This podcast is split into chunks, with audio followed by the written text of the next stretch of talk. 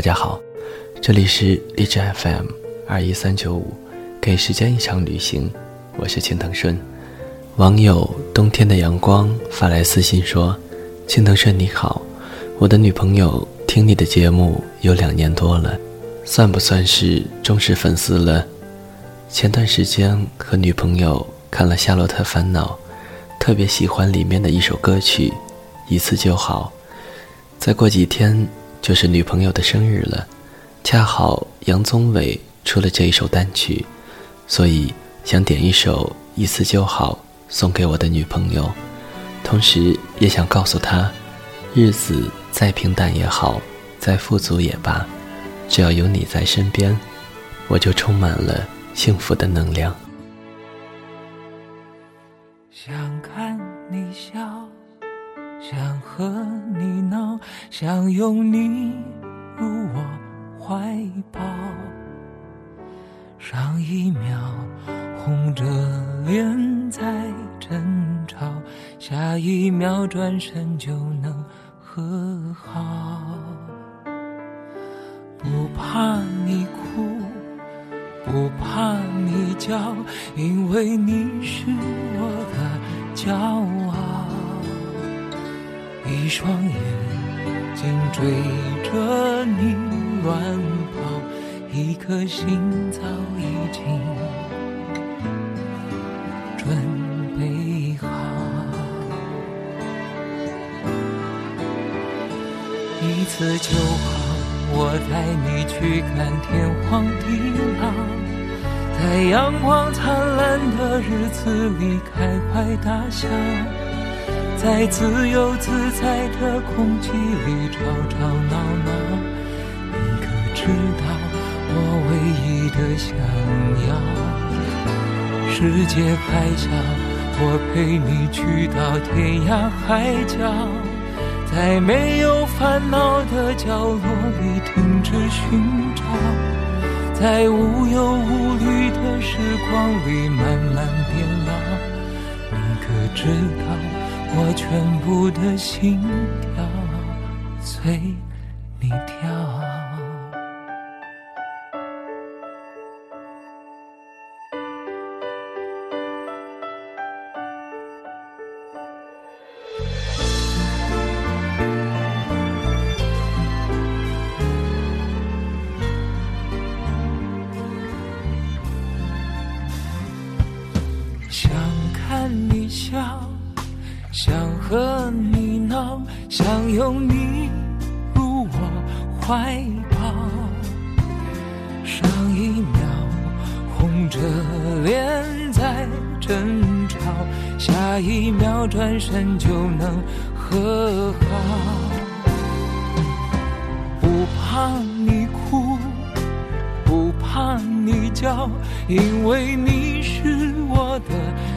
骄傲。一双眼睛追着你乱跑，一颗心早已经准备好。一次就好，我带你去看天荒地老，在阳光灿烂的开怀大笑。在自由自在的空气里吵吵闹闹，你可知道我唯一的想要？世界太小，我陪你去到天涯海角，在没有烦恼的角落里停止寻找，在无忧无虑的时光里慢慢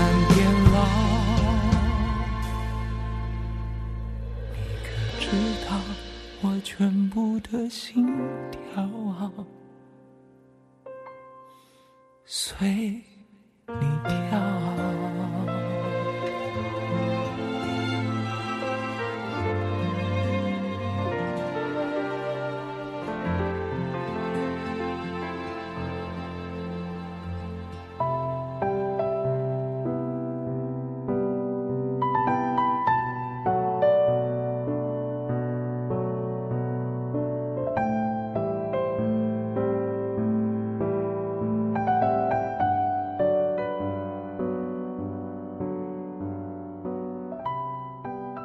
本期节目要给大家带来的文章是《恰巧遇到你》。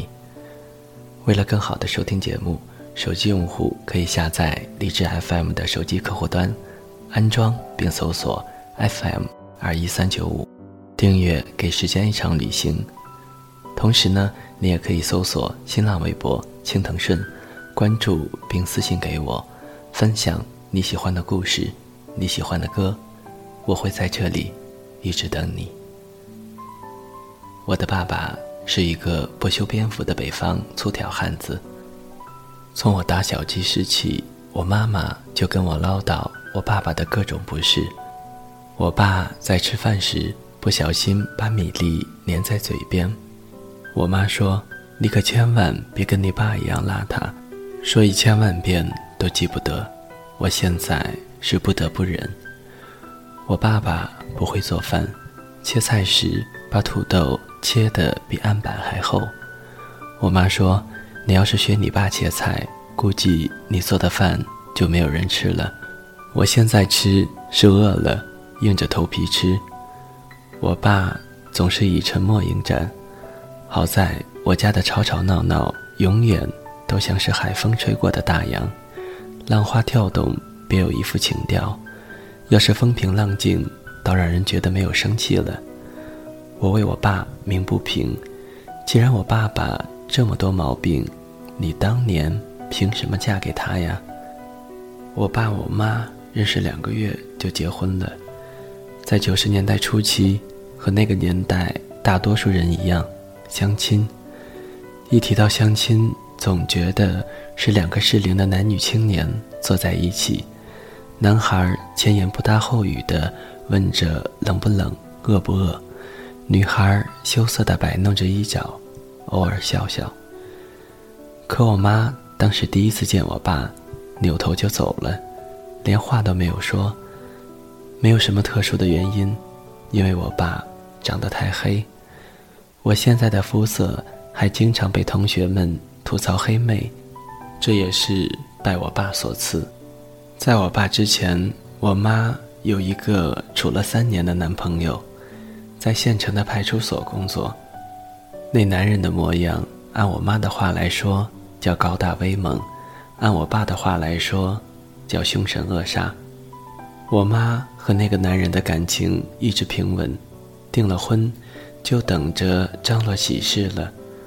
无奈有一天，那男人和一个商场里卖毛衣的女孩出双入对。那个年代里，毛衣总是稀罕物，而我妈在塑料厂造塑料，大约是那个男人觉得有了毛衣西施，生活会像穿上毛衣一样温暖。总说如今的人情感复杂，我看。也未必，物质的匮乏或许会造就思想的闭塞，但不见得会让爱情的河水枯涸。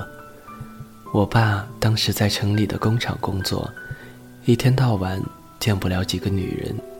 第一次相亲就碰见我妈，一下子惊为天人。自我妈高贵冷艳的在相亲时扔下孤独的我爸以后，他俩。就再也没有联系，想来也是，联系多尴尬。在这之后的几天里，我妈妈的前男友火速发喜帖，与毛衣西施结婚了，速度之快，好比是不小心落入虎口的人，又侥幸逃脱，赶紧奔命。而我爸则落寞地在工厂里的单身宿舍思考人生，思考革命，思考爱情。半个月以后，我爸像是打了鸡血，踌躇满志，穿上了过年才穿的新衬衫，还借了两支钢笔别在胸前，提了两包自己都舍不得吃的过节时工厂发的月饼，请了病假，去了一次县城，一路打听找到我妈妈的家。从城里出发时是清晨，天蒙蒙亮，找到我妈的家时。已经是太阳下山，而我妈正处于失恋的漩涡里，备受打击，卧病在床。后来，后来他们就结婚了。从尴尬的相亲到躺到一张床上，前后不到两个月，然后就有了我。这么些年来的日子里，虽有磕磕绊绊，但也不至于风餐露宿。我爸说：“遇到你妈，我才知道，原来人活着还可以是这个味儿。”妈妈调侃地笑着，斜眼看着我爸：“什么味儿？”他想了半天，才扑哧一笑：“甲午凉夜味儿。”你这不是抬杠吗？味儿能说得清吗？该找个怎样的人？怎样才能少一点爱情上的蹉跎呢？想来婚姻又哪里是多么复杂的一桩事情？是缘分，你拦不住；是对的人，他终于会来到啊。像我爸妈一样，就是恰巧遇到你。五一的时候，我在中央商场和男友纠结要不要买一件价格昂贵又十分喜欢的裙子。我说要买。我真的好喜欢，他说不要，买了你明天就后悔了。我们都只是学生，拿着爸妈一个月打一次的钱，虽然可以想吃什么就吃什么，但是猛然间添置个大件，还是要思考几分的。当两个人权衡利弊时，我碰见了 Y，这是我来南京这两年第二次看见他。他出落的越发动人了，脸很白净，有肉感，好美味的样子。Y 是我初中同班同学，在我十二岁刚上初中时，他就已经十四岁了，并和高一的男孩谈着恋爱。她的男友来我们班找她时，总是嘴里叼着一根棒棒糖，像拿烟一样，用右手的食指和中指。把棒棒糖从嘴里夹出来，有满嘴的糖味儿。问第一排瞪着大眼睛的女孩：“Y 呢？帮我把他叫出来。”当年这个男孩的行为，在现在看来，实在是让人哭笑不得。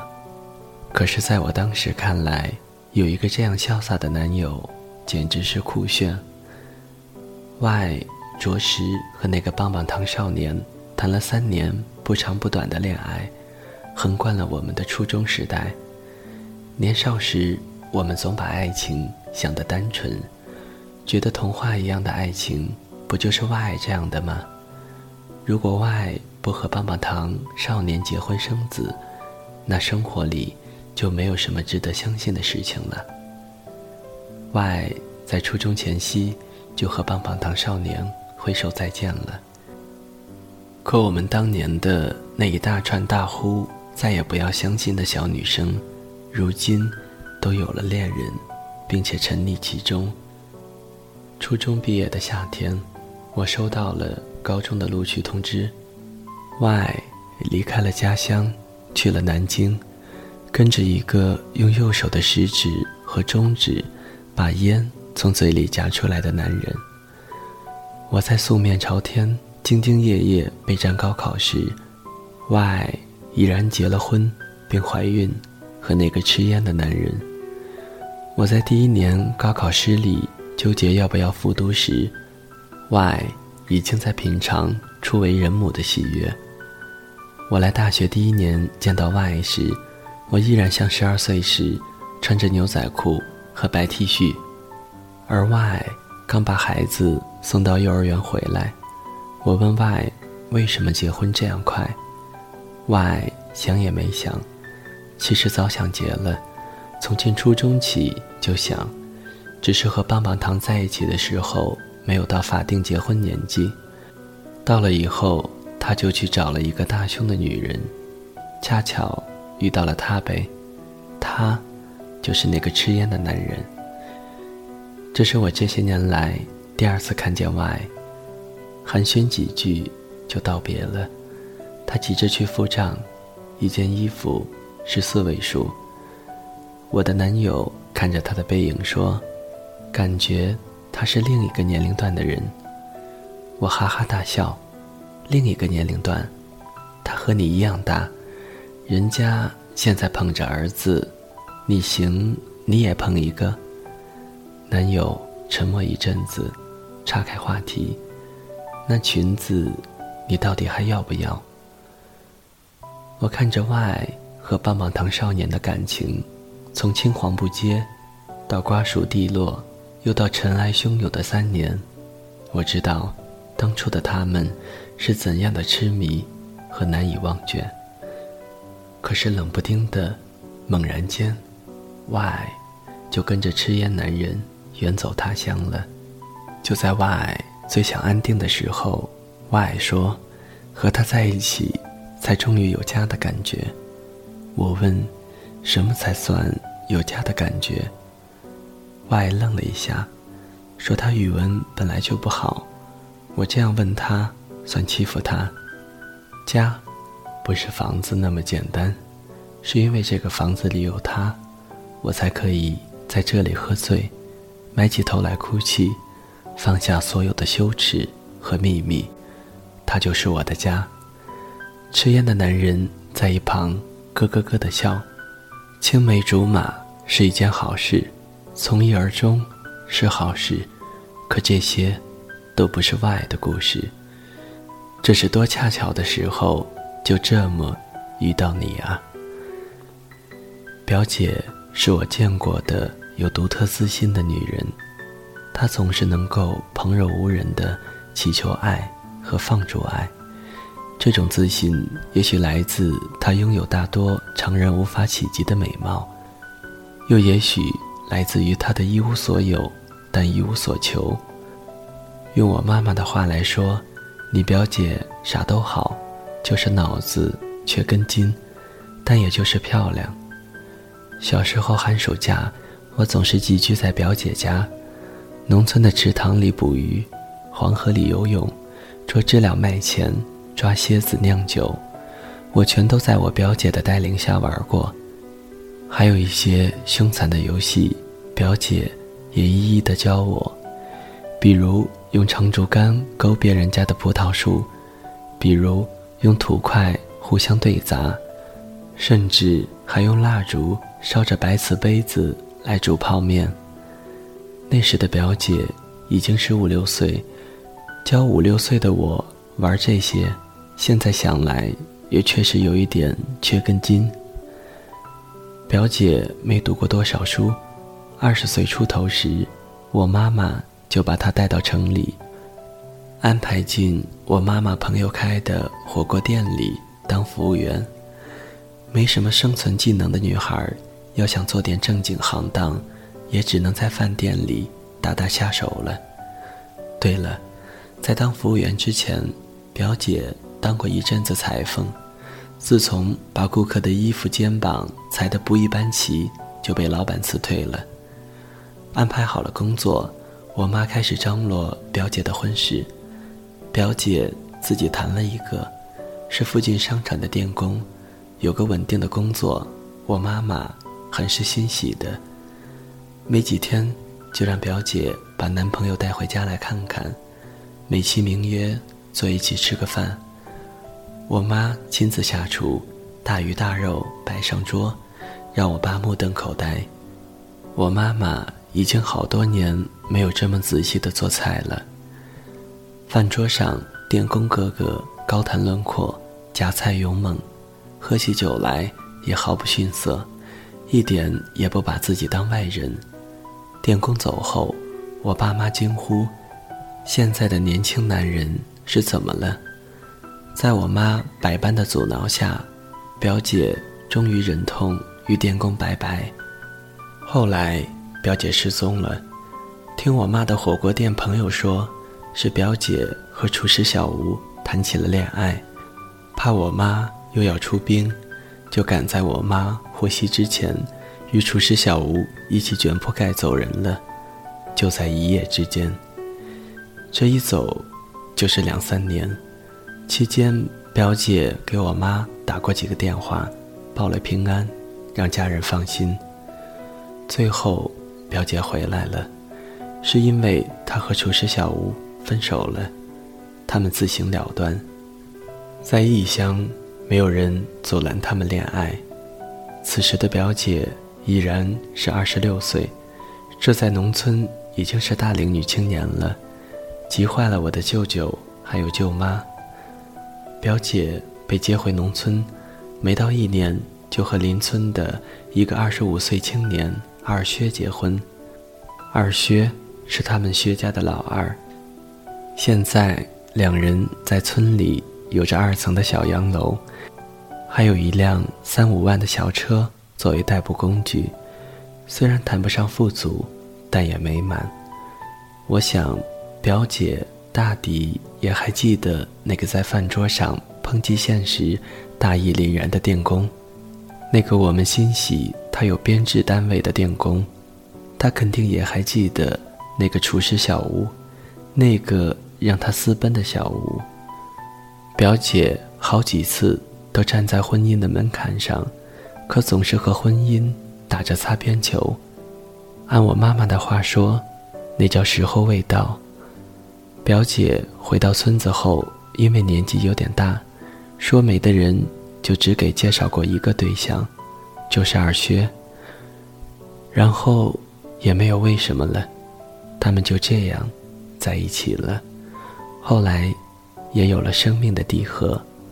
就是恰巧遇到你。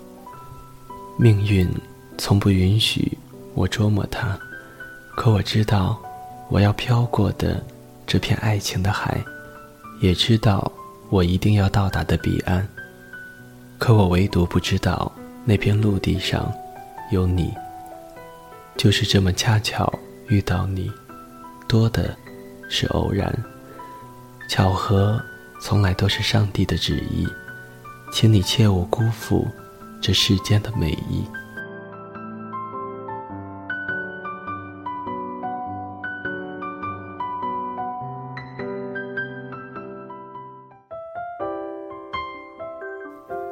谁的声音清唱婉转流年？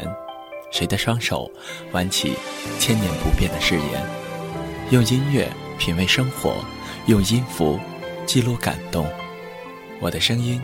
会一直陪伴在你的左右。多云的。